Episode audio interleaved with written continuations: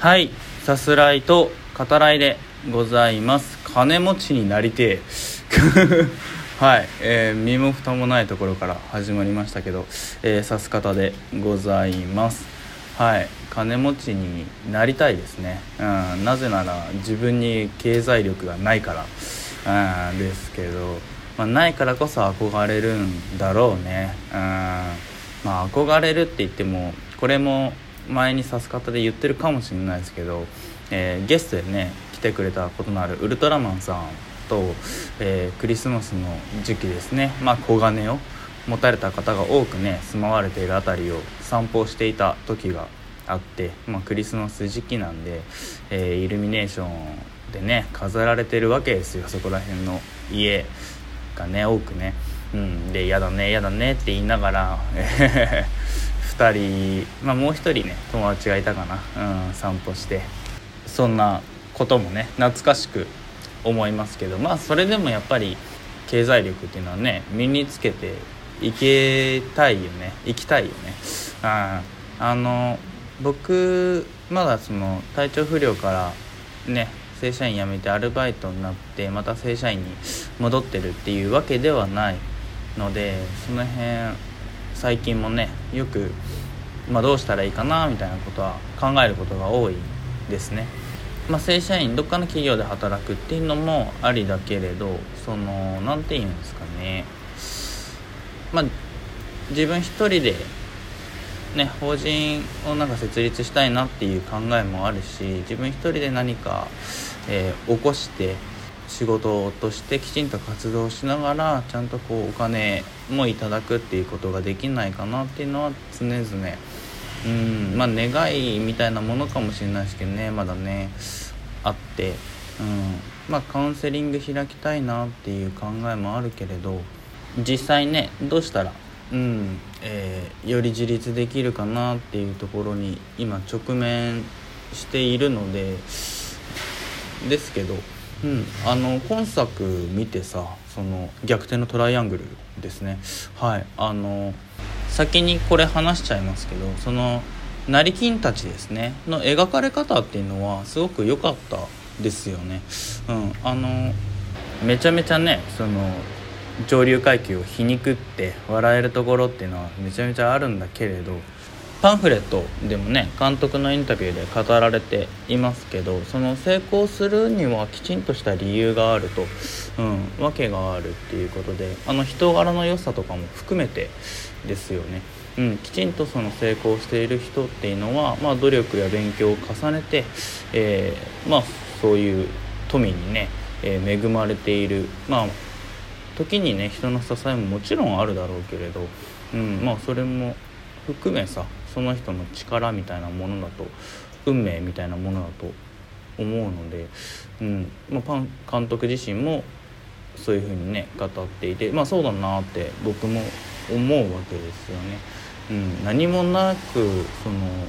経済力に恵まれるっていうことはねまあ基本的にはないでしょうからこの資本主義社会をね、まあ、どう捉えるかっていうのもありますけど、うん、それでもやっぱその努力をしているものあるいはどんな行動をするかっていうのが、えー、船が難破して無人島に流れ着き生き残る人々は誰かっていうことを考えた時に、えー、その辺に表されているのかなっていうのもちょっと思ったりしますね。はい、で、えーと、さすらいと語らい、えー、おそらく次回になるんですけど、えー、ゲストの方、えー、来てくださります。えー、ゆうたさんという方ですね本当は300回を迎えた時にですねあのゲストで出てくれないかっていう話をしてまあ快くね承諾してくれたんだけどあの仕事が忙しいっていうことでなかなかこの実際にね出るっていうことだとタイミング合わなくて、えー、春になって、まあ、この時期にですねちょっと時間ができたからっていうことで出演してくださります。非常にありがたいし、えー、僕自身嬉しいですね。その300回の時も話してますけど、うん、あのしんどい時に、えーまあ、そばに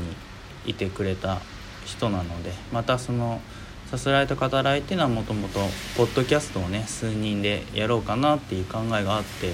えー、その中で、まあ、実験的に一人でね始めてみた、えー、コンテンツではあるので、えー、まだそのポッドキャストっていうのはまだなのかもうなのか分かんないけど、えー、できてはいないけれど、まあ、それでもねそのその中で生まれて続けられている指す方にですねゆうたさんをお招きしてお話しできるっていうのはあの僕自身すごく、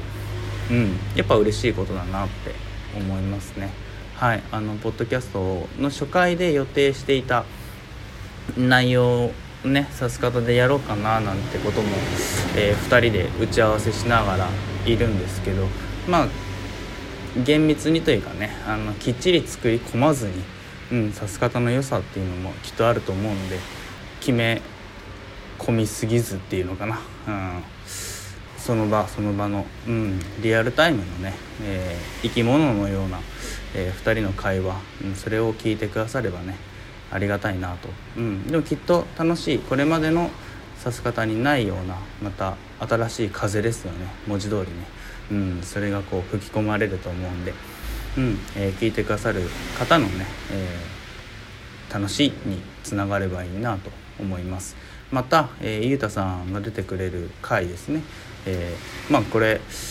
予定していると乱入って言い方は違いますけど途中からねあの参加してくれる方が乱入してくれる方がね いますね。もう予定調和じゃねえかっていうね、えー、これ話しててそう思いますけど。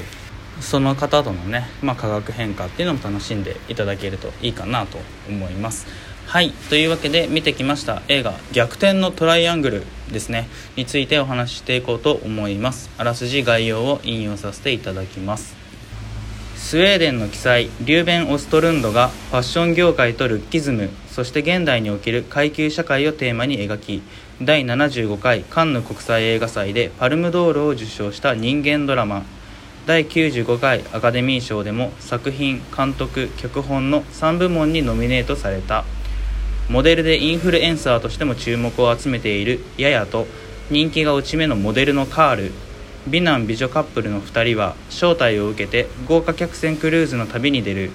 船内ではリッチでくせ者だらけな乗客がバケーションを満喫し高額チップのためならどんな望みでも叶える客室乗務員が笑顔を振りまいている。しかしある夜に船が難破し海賊に襲われ一行は無人島に流れ着く。食べ物も水も SNS もない極限状態の中人々の間には生き残りをかけた弱肉強食のヒエラルキーが生まれる。そしてその頂点に君臨したのはサバイバル能力抜群な船のトイレ清掃係だった。となっております。はい、えー、去年は、えー、チタンっていう作品ですね。これが、えー、パルムドールをね受賞していて、まあ、指す方でも2年連続で、えー、パルムドールを受賞した作品をお話しできるっていうことに、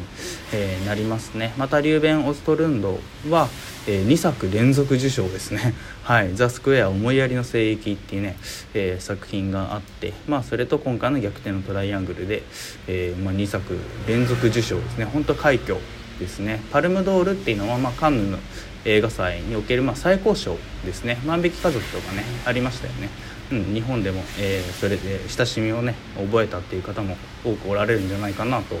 思いますがまた、えー、今回ややを演じている、えー、チャールビ・ディーンですね、うん、本当チャーミングで今作見ていいなと思われた方も、えー、これもまたね多くおられるんじゃないかなと思いますけど、え去年ですね、え細菌性肺血症のため、え、32歳という若さで亡くなられていますね。今作がまあ遺作となっております。本当に残念ですね。うん。はいで、えっと、今作見て、まあ、めちゃめちゃ面白かったわけですけどあの時系列としては直線的にドラマが進みます本当にこう見づらさっていうのは一切なくうんあの何も考えずにってね個人的には言ってもいいんじゃないかなっていうぐらいでだらっと見てても本当に面白いなっていう、うん、そう思える作品じゃないかなと思いますね。で、えっと、予告編と、まあ、イメージ違うのは最初の、えー、まあ、30分ぐらいですかね。まずそのカールとヤヤのディナーのシーンがあってでそこで行われる、まあ、どっちがお金払うの問題ですよね。そこでその性的な役割について、うんえーま、話されるわけだよね。要はその男側が、えー、ご飯とかっておごるもんなんですかっていうことですよね。これがですねその男性のモデル業界の、えー、問題も盛り込みつつクライマックスでもこう響いてくると。要はその無人島でヒエラルキーのトップに君臨することになる、えー、トイレの清掃係アビゲイルですね。彼女によってもある種こう性的に消費されるわけだよね。そのカールは。かつまあそのやって、えー、消費されることで、えー、カールはその無人島の中で生き抜くこともできるってここもまたねとてもこう皮肉が効いていてまあちょっと笑うに笑えねえなっていうところでもあるんですけど。はいあのラストのねアビゲイルの選択っていうのは、えー、観客の想像に委ねられていますけど、えー、それがあってのカールの失踪ですねうん、走る彼の姿っていうのがあって、まあ、それが愛のためか、えー、生きるためかっていうねそこを考えるとものすごく面白いんじゃないかなと思いますね。